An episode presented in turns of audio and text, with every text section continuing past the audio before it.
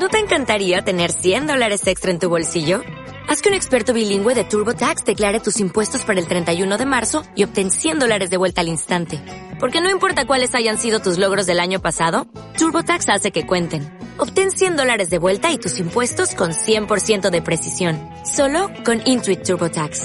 Debes declarar para el 31 de marzo. Crédito solo aplicable al costo de la presentación federal con TurboTax Full Service. Oferta sujeta a cambios o cancelación en cualquier momento.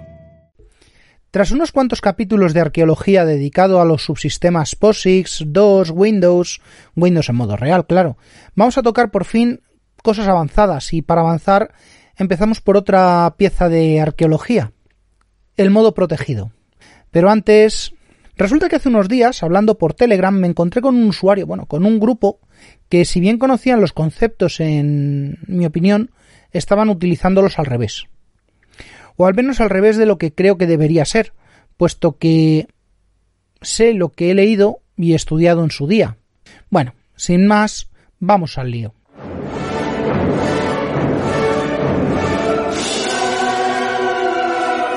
Bienvenidos a Yo Virtualizador.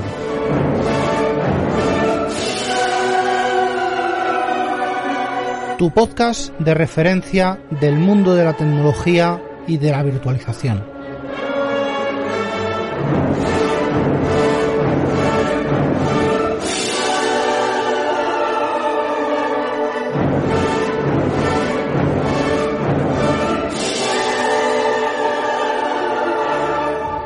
El tema de los modos real y protegido. Esto es viejo. Por resumir en pocas palabras, tenemos que ponernos en la piel de las necesidades de los programadores de una época en la que cada bit de memoria y cada ciclo de procesador eran un bien mucho más preciado y necesitado que ahora. En el mundo x86 tenemos dos grandes saltos de arquitectura. la llegada del 386 y la llegada del K8. Estos saltos los solemos atribuir al tamaño del bus que usa cada procesador, pero es algo incorrecto, puesto que es el tamaño de la palabra, del registro por defecto. Vamos a ampliar un poco esto.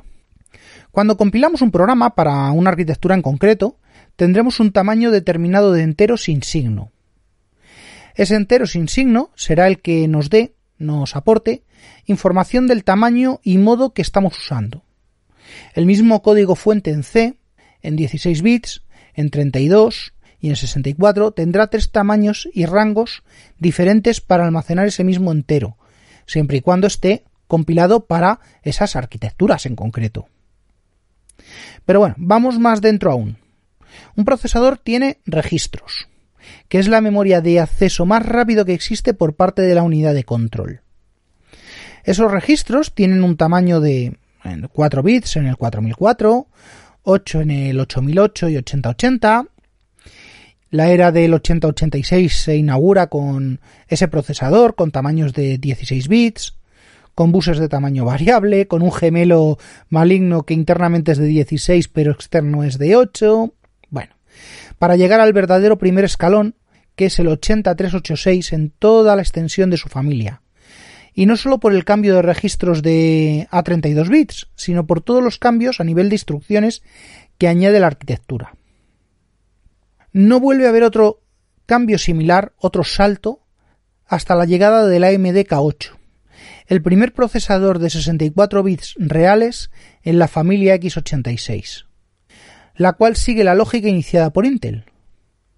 De la deriva de Intel del IA64 ya tocará hablar otro día, que dudo que esto abarque hoy, porque depende de lo que escriba y lo centraré y lo dividiré conforme lo que vea que, que no queda espeso. Bueno, con esto mm, ya tenemos definidas las arquitecturas. Ah, y muy útil e interesante, cada registro de operación, casi todos, son divisibles en dos, el alto y el bajo.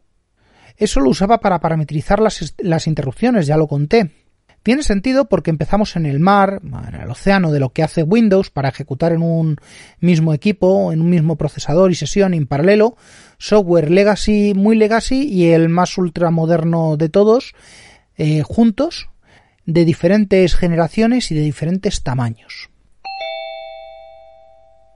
Ya he hablado de que teníamos lo del modo real.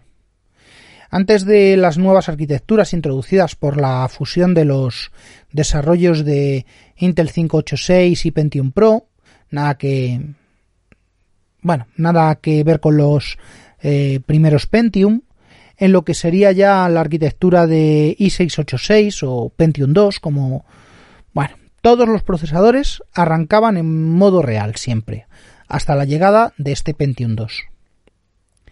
Este sería el más básico y antiguo de todos los modos en los que puede entrar un procesador x86. Son registros e instrucciones de 16 bits, eh, el juego de instrucciones del 8086 y direcciones de 20 bits de acceso a RAM. Durante el proceso de arranque, el sistema operativo realiza eh, ya el cambio de operación si lo necesita. Todos los sistemas 2, Windows hasta 3.1, trabajaban en modo real, sin cambiar a modo protegido. Bueno, eh, utilizaban los extensores, que eran quien lo hacía. Con eso queda la RAM limitada a 1 mega. Los 640 famosos megas de, perdón, K de memoria de usuario más el direccionamiento de sistema a partir de esos 640 hasta el final del mega. Todo esto proporcionado por esos 20 bits del bus de direcciones. El modo protegido vino de la mano del 286. A diferencia del modo real, aumenta bastante las capacidades, añadiendo multitarea o páginas de memoria. Sin una herencia directa de otras arquitecturas, vino el PMOD, el PMOD, PMODE, bueno, llamadlo como queráis, el Protected Virtual Address Mode, lo que permitió hacer que un sistema operativo con capacidad para ello cambiase a modo protegido, para poder así manejar y direccionar los 16 megas de RAM, los primeros 16 megas de RAM. También es cierto que trajo ciertas restricciones, como por ejemplo las definidas por el manual de referencia del programador del 286. En la descripción os dejaré un enlace, ¿vale? A un PDF del año 1986. Programs eh, IAPX 286 Programs Reference mm, 1983. Bien, es un documento que, encontré, una versión de ese documento. Por ejemplo, quedaba restringido el uso de la, aritmética de segmentos, la escritura en el segmento de código, el acceso directo al hardware por direccionamiento de memoria. Vamos, que nos restringían todo lo divertido. y bueno, también pues nos saltábamos a las restricciones con casi total impunidad. El modo, el P-Mode sentó las bases para el uso de la teoría de anillos, la aplicación real de la teoría de anillos en el binomio hardware-software del X86.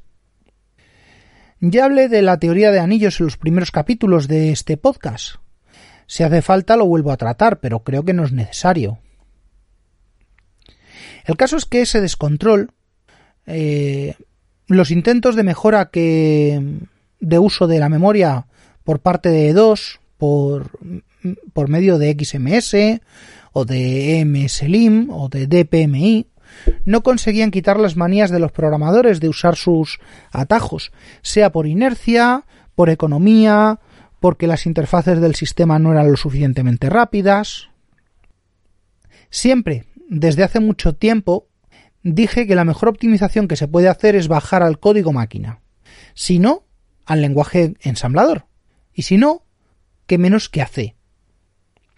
Cuando programaba no solía bajar de C para casi nada, salvo rutinas de teclado, ratón, tarjeta gráfica, que usaba mis propias rutinas con el ensamblador en línea, eh, obviando incluso al propio preprocesador o las funciones de la librería de turno. Mi acceso al modo VGA era mucho más rápido que utilizar el Borland Graphics Interface, por ejemplo. Quizás en un Pentium 100 no se notase, pero yo empecé a programar en un 80-88 y sí, se notaba muchísimo. Eso fue un mundo, pero siguió quedándose corto para lo que vendría. Eh, no olvidemos que seguimos en un mundo de 16 bits. El modo protegido del 386 supuso dos cosas. Poder seguir trabajando en modo protegido como hasta ahora, con la posibilidad de entrar y salir de él Esto, esto era realmente útil. Y un nuevo modo, el modo Virtual 86. En cuanto a arquitectura, bueno, pues aquí es donde llegan los registros de 32 bits, el espacio de direccionamiento físico plano para la memoria y los desplazamientos de 32 bits. Con lo cual, tenemos, como ya he dicho, un direccionamiento plano. Recordando en el 8086, la dirección de memoria se obtenía, de la conjugación de un segmento de, un registro de segmento y de un indicador. Cada uno de ellos con una capacidad de 2 elevado a 16. 65.536 direcciones. Por lo tanto, teníamos el segmento de datos, DS, y un puntero, SI. O el segmento de pila con su puntero, DSSS, por ejemplo. Y lo de igualar segmento de código y datos, uy, la de trucajes que hice en su día para crear un .com o un .sys con el eh, compilador de C para crear drivers. Esto era muy relevante porque tocar el segmento de pila o el código era directamente sobreescribir el código en ejecución, lo que, lo que podía tener cómicas consecuencias. Bueno, que me lío. El cambio de esquema de programación de 16 bits a 32 provocó que se pudieran usar los nuevos registros ampliados. Los principales pasaron de ser AX, BX, CX, DX a seguir siéndolo, pero actuando como la parte menos relevante del registro con el mismo nombre que empezaba por E. Es decir, yo tenía el EAX, que su parte menos relevante era el registro AX, que su parte alta era el AH y su parte baja era el AL. También esto aplica a los registros de índice, los cuales son de 16, SI, DI o de 32 si empiezan por E, EDI, ESP. Lo mismo para el puntero de instrucciones. Este sigue siendo hoy en día la representación de la instrucción que está en ejecución por la unidad de control de la CPU. Vale que haya cambiado un poquito, que ya no sea la dirección que se carga desde el código objeto, desde el código máquina, sino que sea la dirección y la parte que entrega el predictor de saltos, la parte que entrega eh, los pipelines de eh, la arquitectura moderna de los procesadores. En aquella época esto era así. Hoy en día ha dejado de serlo un poquito.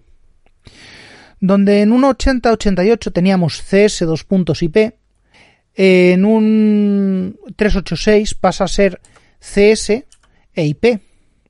CS 2 puntos e IP. Los segmentos seguían siendo de 16 bits, por compatibilidad de arquitectura, solo que ahora pueden ser mucho mayores exactamente de 2 elevado a 32. 4.294.967.296. Un entero bastante decente. Pues si ya podía cargar yo eso en el CX, bueno, concretamente podía llegar a cargar 2 elevado a 32 menos 1.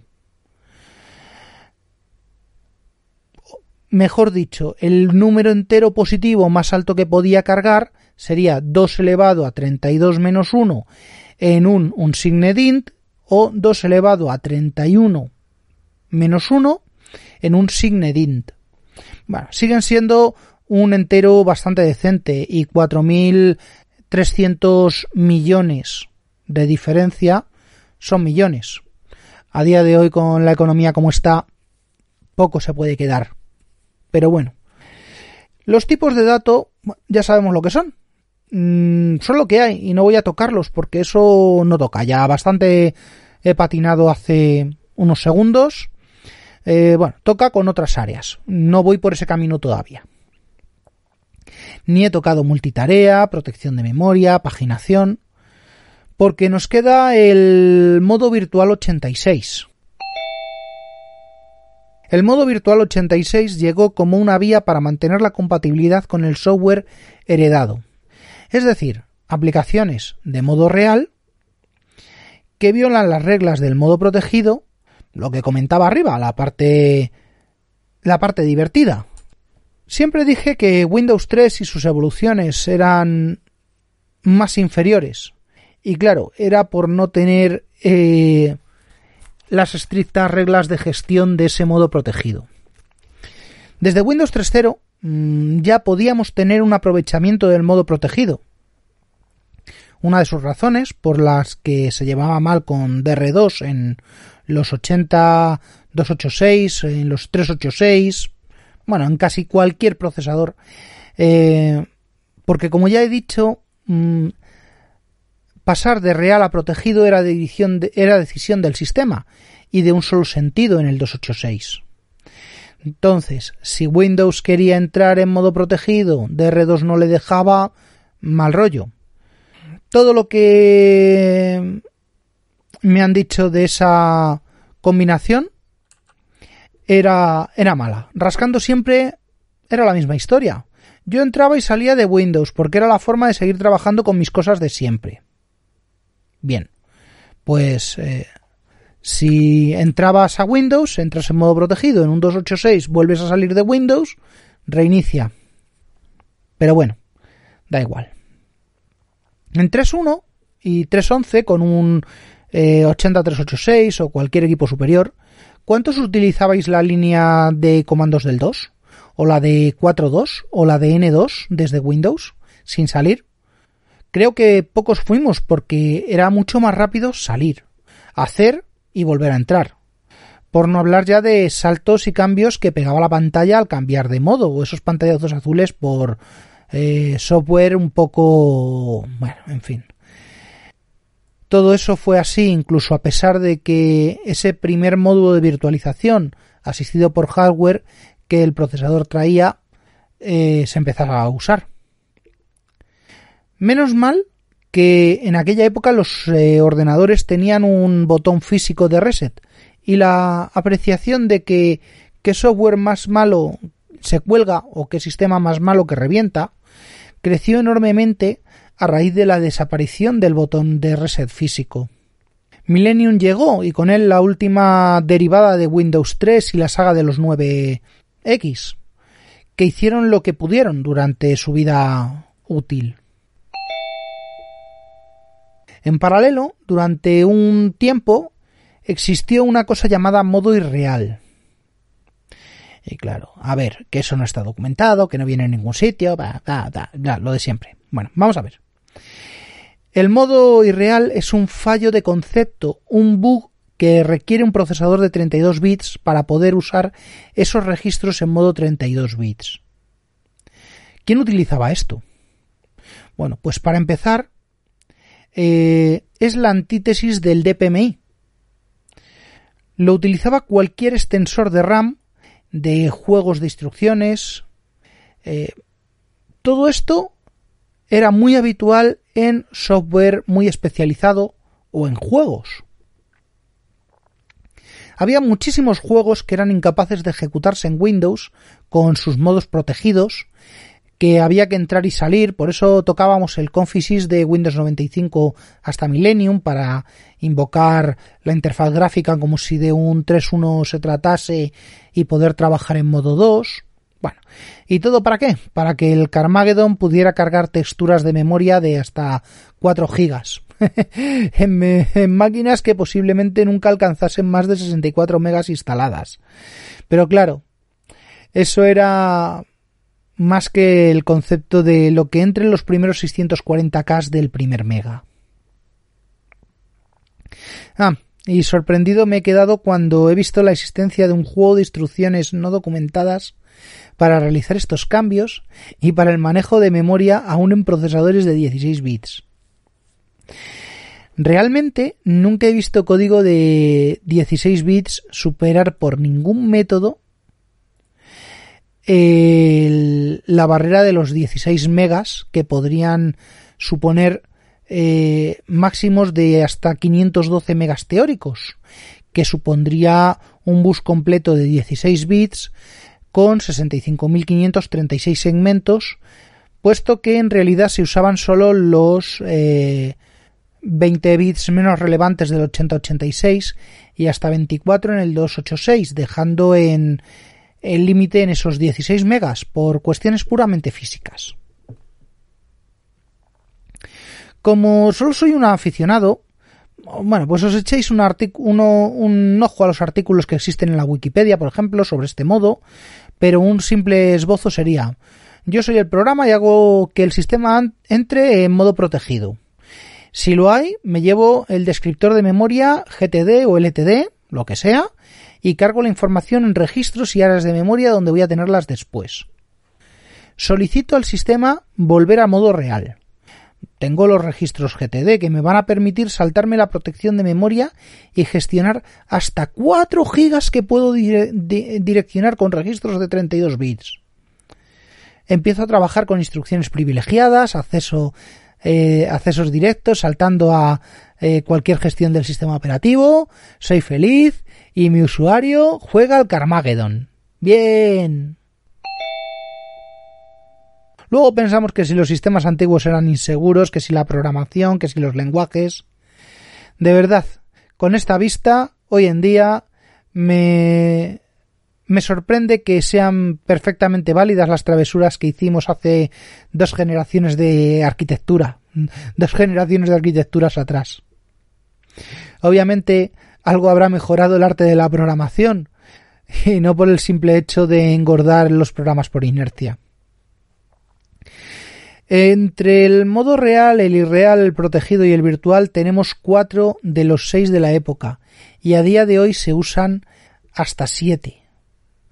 Y se sentaron las bases de la implementación de los anillos del X86, el inicio de una virtualización asistida por hardware, el origen de la gestión de memoria, el origen de la protección de memoria, la multitarea, y sin tocarlo, del multiproceso que vino bastante ya después. Poco más tengo que añadir a esto, esa es la base de la compatibilidad entre 16 y 32 bits que se usaba en la época. Pero, ¿y ahora? Pues todo eso queda para el próximo capítulo, o más. Y hasta aquí el capítulo de hoy de Yo Virtualizador, podcast asociado a la red de sospechosos habituales. Suscríbete en fitpress.me barra sospechosos habituales. Para más información de contacto, suscripciones y resto de la información referida en el programa, consulta las notas del mismo. Un saludo y hasta la próxima.